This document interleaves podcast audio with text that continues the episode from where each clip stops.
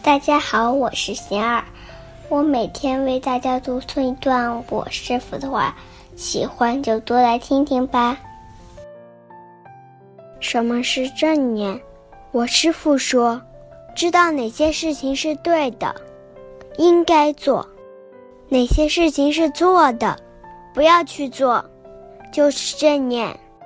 一件事情，你知道应该什么时候去做，要怎么做。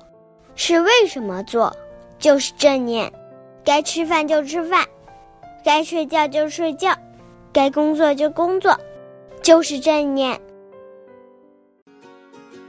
大家有什么问题想问我师傅的，请给贤二留言，贤二会挑选留言中的问题，代为向师傅请教。